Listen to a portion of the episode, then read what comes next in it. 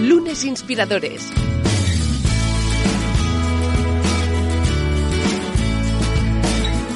Con David Tomás y Edu Pascual. Bienvenidos a Lunes Inspiradores. Hoy en un nuevo capítulo, un nuevo programa. Hoy sí empezamos de forma eh, canónica eh, aquí, aunque ya te digo que a lo mejor habrá que ir cambiando las presentaciones. David Tomás, ¿cómo estás? Bienvenido. Muy bien. como Oye. Cada semana con muchas ganas de aprender, de conversar y, bueno, como siempre, pues de sacar aquí ideas de nuestros invitados. Quien sí sabe de qué va esto, porque eh, ya nos ha dicho que nos ha escuchado, es David Rodríguez, con el que conectamos directamente desde Alemania. David, ¿cómo estás? Muy bien, muchas gracias por la invitación, eh, David y Edu. Fantástico. Oye, eh, en nada te haremos la que es la, la, pregunta icónica. Ya como has dicho, has tenido ocasión de, escucharnos en alguno de, de nuestros uh, podcasts. Y mientras te lo vas acabando de pensar, nosotros aquí tenemos un reto líder extraordinario al que también te, te invitamos que, que escuches porque nos vamos al que es ya el cuarto reto líder de este mes de marzo. Efectivamente, estamos ya acabando, acabando el mes y el reto el reto líder en este caso tiene que ver con el reconocimiento. Es un reto líder muy sencillo, es algo que David Rodríguez seguro que, que pone en práctica con sus equipos, porque luego nos contará cómo trabaja en remoto. Uh -huh. Pero se trata de que cuando acabes tu día, cuando acabes la, la sesión, la, la, jornada de trabajo, en lugar de irte a casa corriendo, dediques nada, 20 segundos, un minuto máximo, a mandarle un email o un mensaje de WhatsApp o un SMS, lo que quieras, pero un mensaje a uno de tus compañeros, a uno de tus colaboradores, en, bueno, reconociendo su trabajo y agradeciendo aquello que ha hecho. Algo muy sencillo, muy simple, pero a la vez muy eficiente que cambia las relaciones. ¿no? Algo tan sencillo como mandar un email, oye, gracias por lo que has hecho esta mañana. Es de bien nacido ser agradecido, dicen, ¿no? Claro que sí. Eh, sin duda, cada vez son más los que os añadís al reto líder y a los que hacéis que vuestro entorno de trabajo sea un lugar, pues sin duda, mucho más eh, productivo, mucho más creativo y también mucho más feliz, que al final es lo que siempre eh, defendemos aquí en Lunes Inspiradores y como también sabemos de buena tinta defiende nuestro invitado de hoy. David Rodríguez, ¿qué es para ti un lunes? Bueno, antes de nada agradeceros la invitación. Ha sido para mí un honor eh, poder participar de esta, de esta entrevista. Eh, ya me, encantan vuestros eh, podcasts, me parecen muy inspiradores y, están llenos de energía positiva, lo cual eh, me parece fantástico. Para mí un lunes mmm, es simplemente un regalo. Mm, pienso que las personas que hemos tenido la suerte de, de vivir una experiencia así un poco más existencial, como puede ser eh, el, aguarse una piscina, lo que me sucedió a los, a los cinco años y yo fue literalmente pescado por mi padre, pues nos hacen ver la vida como un regalo. Y para mí un lunes es como un día más donde puedo cumplir mis sueños. Wow, sí, sí, además, además reflejado en una, en una experiencia eh, que, que por suerte acabó bien.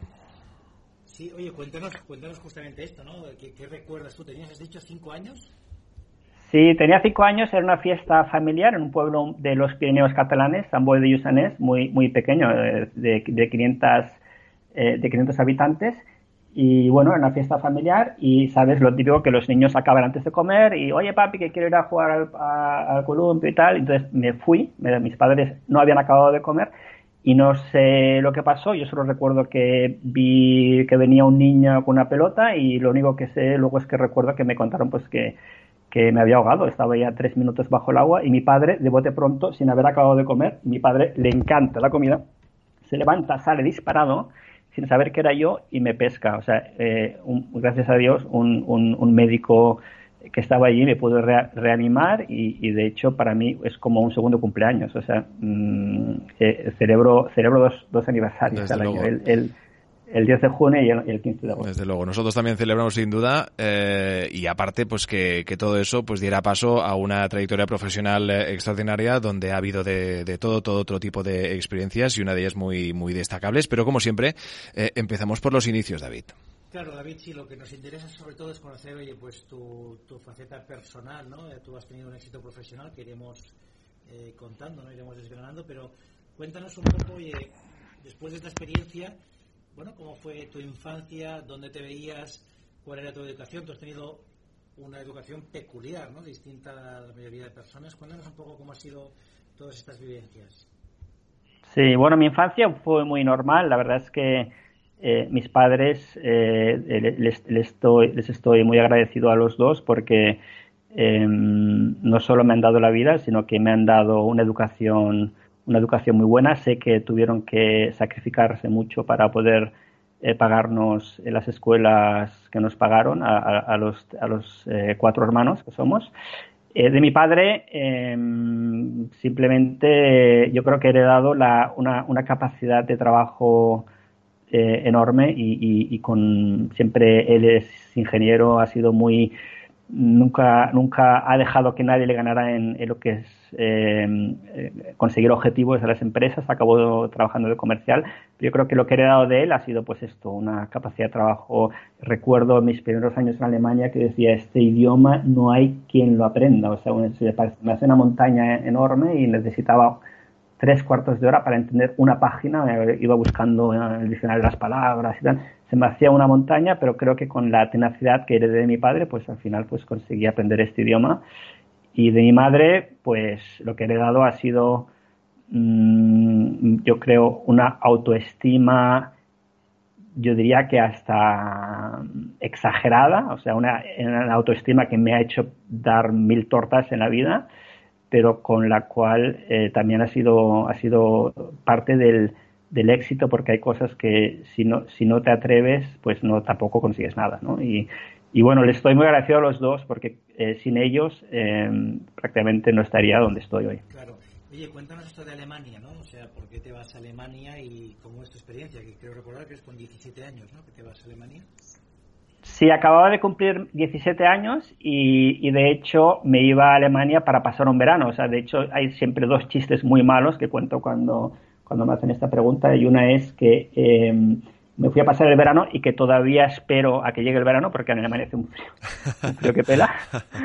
Y, la segunda eh, es que llegué a Alemania em, y, en el 89 fue eso, entonces tenía apenas eh, me, me, apoyé en el muro y el muro se cayó, por eso por eso em, estoy aquí todavía, ¿no?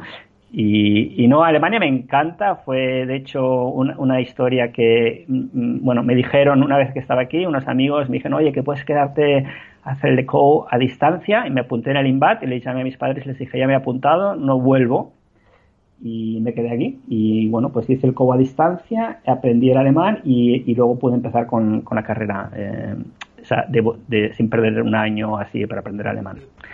solo Sí, me fui solo, me escapé un poco con las ganas de aventura y de conocer nuevo mundo y tal, pero de hecho iba con la idea de, quedarme. O sea, yo les dije a mis padres que, me, que, me, que volvería, pero yo tenía, la tenía muy clara que me iba, me iba a quedar y me quedé y, me encanta. Soy un enamorado de, Alemania, es un país fantástico y la gente la gente encantadora, muy lejos del estereotipo clichés que, conocía o que los prejuicios que, con los que vine. Oye, y a nivel de estudios, o sea, decides estudiar en Alemania, ¿no? Y cuando terminas, eh, bueno, cuéntanos un poco cómo fue esa experiencia, porque claro, en un año solo entiendo que no te da mucho, mucho para dominar el alemán, ¿no? Y, y eh, enfrentarte pues, a unos estudios superiores en, en todo en alemán debe ser complicado. Y luego cuéntanos también la parte de tus inicios profesionales, cómo empiezas. Yo lo tenía desde de pequeño, mm, siempre tenía muy claro que quería ser que quería ser eh, futbolista, porque mi padre es forofo del español y me llevaba a todos los partidos, pero nunca, nunca pensé, de hecho, llegar a ser empresario. O sea, esto ha sido un poco de, rebote y ha sido una vocación bastante tardía. Yo, yo, estudié económicas, eh, eh, las sudé canutas los primeros años, o sea, con el alemán que tenía yo, no, había estudiado alemán en, en España, o sea, yo tenía un año de alemán y como tú decías, pues es muy, muy era muy, muy básico. Yo no sé cómo, ni, ni cómo pude eh, aprobar esas primeras asignaturas de, de derecho que eran, eran, eran horribles. O sea, los recuerdo como un trauma. Todavía tengo un trauma de esa época. Y, y, fue bueno, pero bueno, al fin, al final, pues, pues esto, acabé en en, en una, creo que en cuatro años, o sea, era el más joven de la, de la eh, porque claro, en Alemania tienen un año más de escuela, y luego antes de, empecé, tienen dos, 13 años en vez de 12, y luego cuando, cuando acabas eh, la escuela, normalmente la gente se va a hacer el servicio civil o va, a hacer la mili, se empieza en la carrera con 20 años y yo la empecé con 18. O sea, yo cuando, cuando acababa la carrera tenía 22 años, me acuerdo que me enviaba currículums y la gente me decía, ¿y este chaval que, de, de, qué va? ¿no? era, era muy, muy joven. Y, y, bueno, pues así empecé a... Fui por... por empecé en temas corporate, ¿no? Y ahí en ese mundo, pues yo empecé a, a, a, a, frustrarme interiormente porque entendía que muchas cosas que veía, eh, pues no, eran, no eran, eh, no, estaban bien, o no, no, no, era, era un poco como una explotación de la, de la persona, pero sin tener en cuenta, pues, los intereses de, de, las personas, ¿no? Entonces, a este nivel, eh, más bien, corporate, luego pasé a, trabajar a una consultora mm, para hacer bueno, evaluaciones de empresas, luego fui a una compañía de seguros, eh, o sea, todo muy, muy corporate y, claro, cada vez me iba quemando más, ¿no? Porque yo notaba pues que, que, las cosas no funcionaban, o sea, no, no iban como, como quizás a mí me gustaba o me gustaría que fueran. sí tipo de gestión, por los proyectos, ¿qué es lo que te hacía ver que no te acaba de convencer? Yo me acuerdo, yo acuerdo que escribí un artículo a los 22 años de, de, cómo desmotivar eficazmente a un trabajador. Me acuerdo que en mi primer trabajo había, tenía una jefa que, eh, que en las reuniones me decía, oye David, cállate, no digas nada. O sea, yo, yo estaba súper motivado y con ideas y quería, oye, pues esto lo podemos hacer así, esto lo podemos hacer así, esto lo podemos mejorar y tal. Y me decían, oye David, tú mejor no digas nada, cállate, porque eh, no, no, no le interesaba mejorar las cosas, ¿no? Y, bueno, pues esto es un ejemplo pequeño solo de lo que luego pues llegó a, iba más cuando ya iba, iba mm, tomando más responsabilidades, pues yo notaba pues que, cuando, por ejemplo, cuando llegué a ser eh, CEO de, de lo que es la, nevera roja en Alemania, eh, pues eh, era, era, una cosa que decías, eh, pues nada, exprimir al máximo eh, posible a, la gente. Pero esto, y, esto te, lo decían, te, lo decían, los inversores, te lo decía el consejo, o era un, tema que tú habías pues un poco vivido, ¿no? Y decías, esto es la, norma. ¿Cómo, ¿Cómo, fue? Esto es la norma a la que yo me apuntaba. O sea, eh, esto, es, esto es un poco el juego al que yo he estado eh, jugando y, un poco, claro, porque los, inversores lo único que les interesa es, eh, son las ventas y, la rentabilidad y, el, empleado les importa muy poco. Entonces, eh, es el juego que hay que jugar o lo tomas o lo dejas. Entonces, hasta que no, hasta que no tuve la oportunidad de, darle al freno y parar a pensar qué es lo que yo quería realmente, pues yo estaba en esta, en esta rueda de hámster completamente, completamente eh, un poco, me sentía un poco obligado a hacerlo y nunca tenía el valor de decir, bueno, pues ahora paro y vamos a hacerlo de otra manera, porque es que no había opción, no, no, o sea, me tuvieron que, me tuvieron que echar del trabajo y yo nunca pensé que le, estaría muy agradecido a la, a la persona que, que me echó, eh, que día, un día a otro me dijo, oye David, ya no creo más en ti, eh, y, pues, pues eso me ayudó a, cambiar la vida y, a, empezar una empresa propia, nueva, completamente basada en otros valores, en otros principios eh, que, que, son, que eran ya más los míos, los que yo quería y no los de los inversores o los accionistas. Qué, interesante lo que cuentas. Lo primero, lo de que te tengan que despedir, pero que mucha gente lo veía como algo negativo y lo interesante es que al cabo del tiempo tú te das cuenta que sin ese despido quizás seguirías esa misma línea donde estabas, ¿no? Porque al final estás tan metido en un sistema, ¿no? En, una, unas creencias, ¿no? Que son las que nos, nos, han educado, nos hemos educado, que al final, bueno, pues asumes que, que gestionar sin tener en cuenta a las personas es lo correcto, pero tú sabías en tu interior que aquello no estaba bien, ¿no? Que no, tú no te sentías identificado y por lo tanto aquello tarde o temprano choca con el, con el consejo, con el management y, alguien decide despedirte con lo que a priori todo el mundo diría un fracaso, pero es que ese fracaso te lleva a un éxito. Es decir, yo ahora vivo de acuerdo a, a, lo que son mis prioridades y mis valores. Y luego, si me permites, voy a hacer un pequeño spoiler y voy a hablar de mi libro, de la más del mundo, que ahí estamos tú muy, muy, alineados, David. Yo en el, en el libro, el primer, primero, la primera clave de la felicidad es para y decide ser feliz. Y tú mismo lo has marcado de decir, oye, yo no podía pararme, ¿no? Yo estaba en esta rueda que va tan rápido que era el CEO, ¿no? Al final, ese sueño que, mucha gente tiene de decir, yo quiero llegar a lo más alto, ¿no? Una compañía, en este caso, no, no, no sé pronunciar, ¿no? Health o como se diga.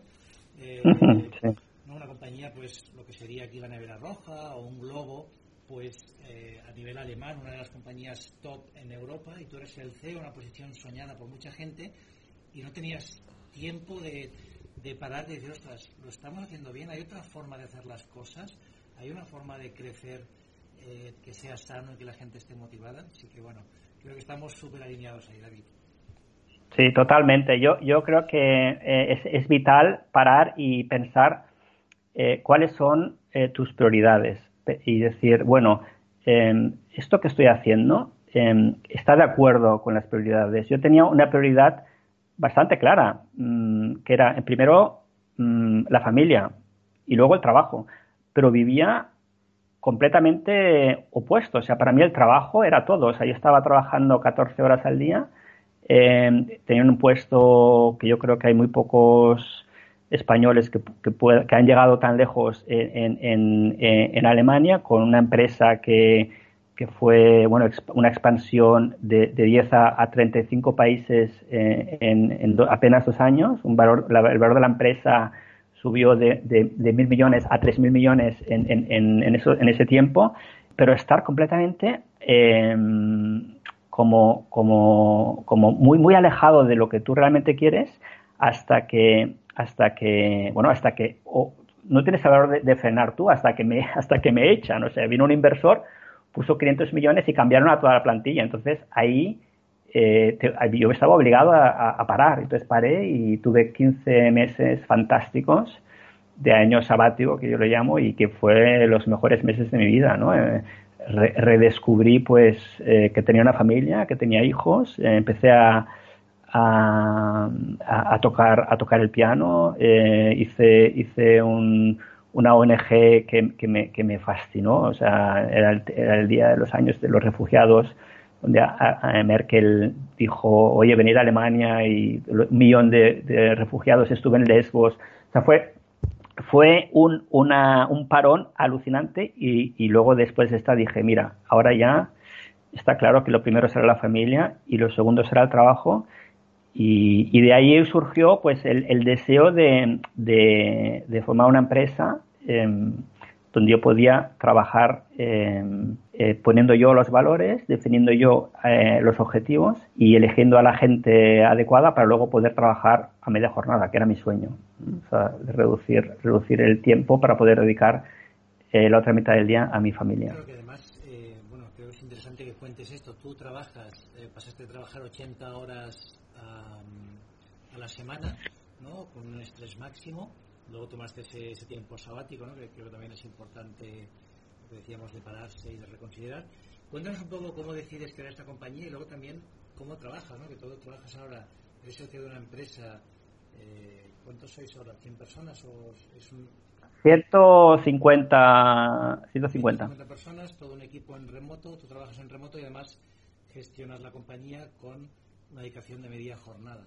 Sí, yo, yo cuando, a ver, necesité un año para poder, poder mm, poner el fundamento y poder eh, cambiar a, a, media jornada. O sea, yo cuando em, empecé la empresa era una empresa que tenía la mayoría de los programadores en, en, en Rumanía. Em, en Rumanía la mentalidad es muy distinta a la alemana, donde las empresas funcionan de otra manera, es una forma piramidal, o sea, hay un jefe que dice por dónde van las cosas, tú sigues tus órdenes y, ya está. Hay muy poco espacio para, para la proactividad y para, y para sugerir. Y entonces necesité un año para transformar la empresa, mm, dijéramos, piramidal en un sistema más hexagonal donde pues hay un equipo y cada responsable tiene la libertad de decidir eh, y con mucha más libertad. Eh, entonces, a la hora de decidir esto, la gente no, no, no, no estaba preparada. O sea, tú necesité un año para, para decirles, oye, que ahora este es esta es tu responsabilidad. También no me preguntas, no me preguntes si, si hace falta una café, una, una, una, máquina de, hacer café o si hace falta papel de, de. Digo, mm, vamos a definir un presupuesto. Tú tendrás eh, la libertad absoluta para ejercer eh, durante este presupuesto. Si hay algo que, que, quieras saber y tal, pues aquí estaré, ¿no? Pero, pero bueno, me costó un año eh, y de hecho cuando le dije a mi otro socio que, que quería reducir a media jornada, me dijo que, estaba loco y que nunca en la vida eh, eh, lo haría. O sea, me, dio, me dio a entender que prácticamente que me olvidara, ¿no? Eh,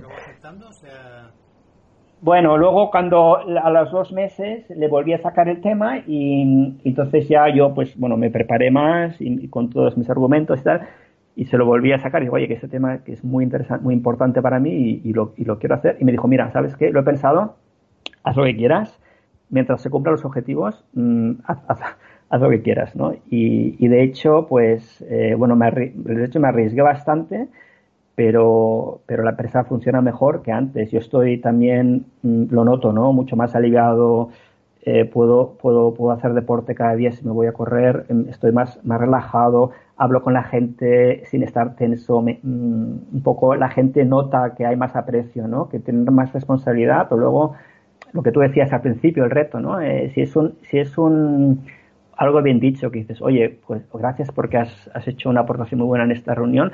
Si sale del corazón y si es, y si es em, real, esto la gente lo, lo valora mucho, ¿no? Y, y, la verdad es que la empresa ha cambiado de una manera eh, increíble. O sea, yo, yo prácticamente, yo soy, era indispensable al principio y ahora yo podría dejar la empresa perfectamente y sé que, que, podría seguir. O sea, no, no soy indispensable para nada. Claro, es que además hay un tema y es que, cuando tú eh, cuatro horas, quiere decir que no puedes estar en todos los detalles, que es lo que le pasa a muchos managers o muchos jefes de compañías que quieren estar absolutamente en todo.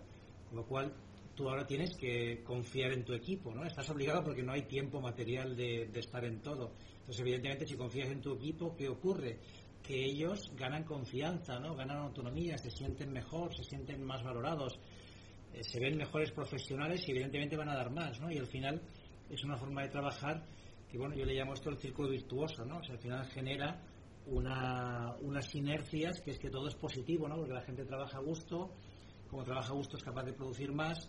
Y a mí, ahora si acaso contarás tú, ¿no? yo creo que también es importante contar los retos que hayas vivido, las dificultades o los aprendizajes, hay, hay gente que confunde este bienestar en las compañías con que no haya problemas. Y eso no es así. Problemas, eh, si, no, si no tenemos problemas es que no estamos vivos, así que más vale que tengamos unos cuantos problemas. Pero, claro, la forma de, resolverlos es muy distinta a una actitud como la tuya, de oye, hay confianza, estos somos un equipo, eh, que no un, un, control total, un micromanagement, un no dejar pensar a tus equipos. Y luego también ya para añadirte temas, hablarnos de Moldavia, que tenéis equipos en Moldavia y es un país que he visitado para dar alguna conferencia. Y que tiene un significado muy especial para ti, además. Y creo que es un país maravilloso, así que también nos podrás contar tus experiencias ahí. No sé si visitas los, los países donde tienes equipo. Sí, sí, por supuesto. Voy, voy cada, voy, voy cada mes. O sea, en Rumanía voy, voy una vez al mes. Estoy un día y dos, un día y dos colas. O sea, tengo hago un maratón de 20, 20 meetings. Cuando voy ahí acabo, acabo muerto. Pero es necesario, tengo que estar allí, tengo que verlos y además eh, eh, sin mi presencia yo creo que tampoco sería posible. Em, el, cambio, el cambio ha sido mm, alucinante, o sea, si tú, si tú vieras cómo la gente se ha crecido, si, lo, si los comparas cómo, cómo trabajaban antes y cómo, comparan, cómo trabajan ahora, son dos mundos completamente distintos. O sea, lo que tú dices, ¿no? La gente, si tú le das eh, las responsabilidades, se crecen. Y de hecho, yo no les dije durante el primer año, yo no les dije que trabajaba media jornada, porque yo tenía miedo de, que dijeran, no, pues ahora ya no nos controla, ya no nos mira, y pues y tampoco quería que se afectara a la empresa, ¿no? Y que, perjudicara a la empresa. Entonces estuve un año haciéndolo, pero sin decírselo a nadie, y cuando se lo dije, a cabo de un año me dijeron, pues no hemos, no hemos notado nada, ¿no? Pero claro, fue la, esta, si, delegas cada vez más, pues la gente se crece, y, es, es, muy bonito para mí lo que más, más me enorgullece, es eh, ver crecer a la gente, cómo se desarrolla y cómo van, cómo van, cómo van em, creciendo en su, en su, también en su mm, eh, recorrido eh, profesional. Y, Moldavia es un país em, eh, muy, muy, muy pobre. Es un país. Eh, sí, bueno, Moldavia no está en Europa, ¿eh? Em, está, pero está, es un país. Sí, em, sí, sí. Es, un país muy pobre, pero la verdad es que tenemos experiencia una experiencia fantástica. O sea, de hecho teníamos a 120 programadores en Moldavia y, para, y para ellos fue increíble cuando un cliente de Estados Unidos les dijo que, que, compraba a los tenían tenían a 20 y compraron a 120 o sea de hecho se, llevaron a, a todos los programadores de Moldavia por, por eh, lo convencidos que estaban de lo bien que trabajaban de su profesionalidad y, y, acabamos vendiendo eh, la empresa o sea toda Moldavia empezamos de cero y ahora prácticamente solo hacemos mm, BPO o sea Business Process Outsourcing son, son temas de de, no de programación, sino de, mm, data, data mining, data entry, telesales um, y, y, mm, lead generation. Perdonar que los, conceptos en español no los conozco, no, no, no me los sé. el mismo término. Sí, desde luego. Se llama así, ¿no? Minería de datos quizá, pero igual. no, la verdad es que es súper interesante. Y cuéntanos un poco entonces cómo, cómo es tu día a día ahora, o sea, cómo, cómo es un día profesional para ti? Pues el día a día ahora para mí es eh, un sueño. O sea, yo, yo me levanto por las mañanas, em, eh, trabajo cuatro horas eh, para la empresa, voy haciendo, tengo mis one-ones con mis, em, con lo que son los, los managers de la empresa y, más que nada yo me, me encargo de, de, em, de, lo que son las ventas, ¿no? O sea, yo mm, prácticamente en lo que es eh, lo operativo, em, exceptuando eh, los clientes que llevo, o sea, el, account management de los clientes que conozco, que son cuatro o cinco clientes, eh, me dedico prácticamente a las ventas, ¿no? O sea, y es un trabajo que, que, que, da igual las horas que trabajas, o sea, porque es mucho de referencias, mucho de networking, y, eso, si trabajas cuatro o ocho horas, no hay mucha diferencia, ¿no? Entonces, pues mi trabajo, yo trabajo pues de 8 a 12, Em, a las 12 suelo ponerme a, cocinar y hago la, la, comida para, mis hijos. Mi, mi, mujer tiene la preferencia de si quiere hacer carrera, ella tiene todas, todas, todas las puertas abiertas. Ahora le toca a ella, le he dicho.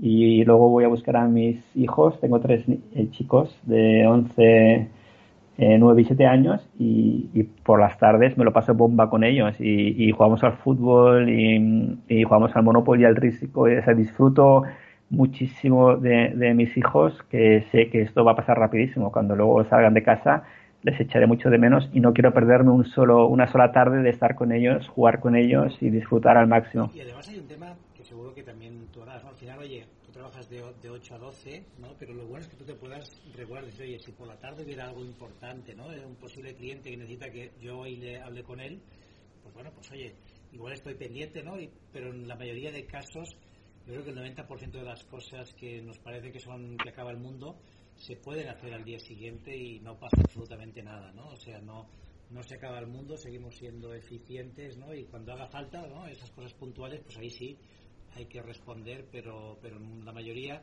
si nos organizamos bien, los proyectos salen y los resultados eh, se acaban consiguiendo. Totalmente. El, claro que hay clientes eh, en Estados Unidos y que eh, para ellos a las 9 de la mañana son mis 4 de la tarde y si necesitan algo, pues estoy por la tarde allí y hablo con ellos y hago lo que haga falta, ¿no? Lógico.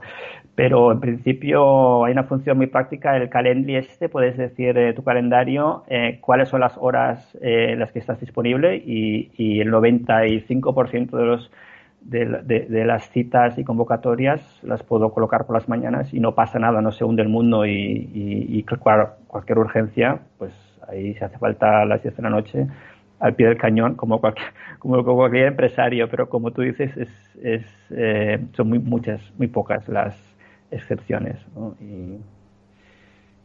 Fantástico, oye, pues yo creo que nos has dado aquí un poquito de luz y seguro que los que nos escucháis bueno, pues os quedáis con ganas de decidir en quiero trabajar. Claro, claro, yo creo que tenemos un ejemplo vivo de que sí es posible, sin duda, eh, y que lo conlleva, evidentemente, llevar a cabo muchísimas decisiones, muchas veces a parar, como hemos comentado anteriormente, el reflexionar, un largo periodo reflexivo también es importante, y luego, pues, ver cómo, cómo encajar y hacer posible, pues, una, una vida profesional como la de nuestro invitado de, de hoy, que sin duda, sin duda ejemplar y objeto de deseo de muchísimos de nosotros, sin duda. Acabamos con la última pregunta, David, que es, eh, la pregunta es, ¿a ti quién o qué te inspira? A mí, a mí me inspiran mis hijos mi mujer, mm, porque pienso que todo lo que hago es para ellos, no es para mí. O sea, el, el poder, el poder explicar em, eh, a, mis hijos pues eh, un nuevo proyecto, por ejemplo, tenemos un nuevo proyecto de, de, una cerveza nueva que queremos hacer yo y mi hermano, eh, pues el poder explicarles, oye, mira, vamos a hacer esto y, y, y, esta es la idea, eso es lo que me inspira, o sea, poder transmitir lo que he aprendido yo a base de tortas, pues a mis hijos, eso es lo que más me motiva. Y si además, pues como una ocasión como esta, pues mm, en un podcast eh, puede, se puede pues más gente puede, puede mm, inspirarse por alguna de estas historias, pues encantado, ¿no? Y, y a veces duele darse, darse tortas, por eso eh, es muy bueno que hayan esos podcasts porque se pueden aprender mucho de, de otras personas. Y esto, si esto inspira a la gente, pues para eso estamos. Te agradecemos la, la recomendación, sí, sin duda. Nosotros eh, encantados de que de alguna forma pues también a ayudar e inspirar es nuestro sin duda objetivo. Gracias a también a, a invitados como es tu caso y como muchísimos que, que nos acompañan y que nos eh, a través de sus historias eh, vitales pues evidentemente inspiran a todos nuestros oyentes. David Rodríguez, muchísimas gracias. Gracias a vosotros. Y toda la suerte y ya sabéis, David. Sí, con, dar las gracias a todos los que nos escucháis. Veis que tenéis ahí pues eh, personas súper interesantes, nuevas formas de entender el trabajo, entender la vida y seguir escuchándonos, seguir recomendándonos. Por favor. Gracias por ser parte de esta gran comunidad y que nada, vamos a, a seguir creando lunes que valga la pena. Desde luego, ya sabéis, esto es Lunes Inspiradores, cuarta temporada. Gracias a todos. Suscríbete a nuestro canal de YouTube, a nuestra cuenta de iVoox y síguenos en Twitter, arroba lunesinspirador. Lunes Inspiradores.